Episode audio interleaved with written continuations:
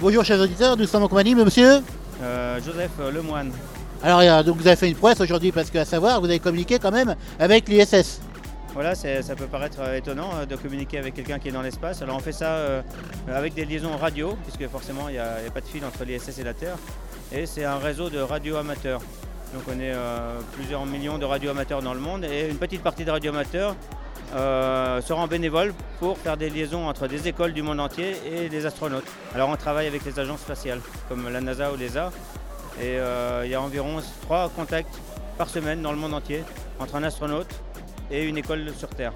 Alors moi j'ai été étonné de- avec le temps de latence qui est vraiment minime par rapport à ce que vous envoyez par exemple une question et la réponse est vraiment vraiment instantanée. Comment ça se fait-il? Oui, alors euh, effectivement, c'est une bonne remarque. On ne va pas sur la Lune. La station spatiale est très proche de la Terre. Elle est seulement à 400 km. c'est beaucoup plus près que les satellites de communication qui, eux, sont à 36 000 km. Donc c'est vraiment une liaison directe avec l'ISS. Il n'y a pas de temps de latence, c'est instantané. Et la liaison que vous avez faite par rapport à votre collègue italien, est-ce que c'était indispensable Euh, oui, parce que alors il y a deux cas de figure. Quelquefois, la station radio se trouve dans l'école. On amène les antennes, on amène les émetteurs, mais il faut euh, pas trop d'immeubles, pas trop de bâtiments autour. Euh, à la ville de Troyes, il y a beaucoup d'immeubles, il y a beaucoup de, de bâtiments. Donc on n'aura pas eu les premières et les dernières minutes. Il faut être vraiment dégagé sur l'horizon. Et la station italienne était très dégagée, donc c'est lui qui a fait tout le travail. Et donc la liaison elle a duré à peu près une dizaine de minutes. Voilà, 10 minutes, c'est euh, le temps qui nous permet de voir l'ISS qui fait le tour de la Terre en une heure et demie.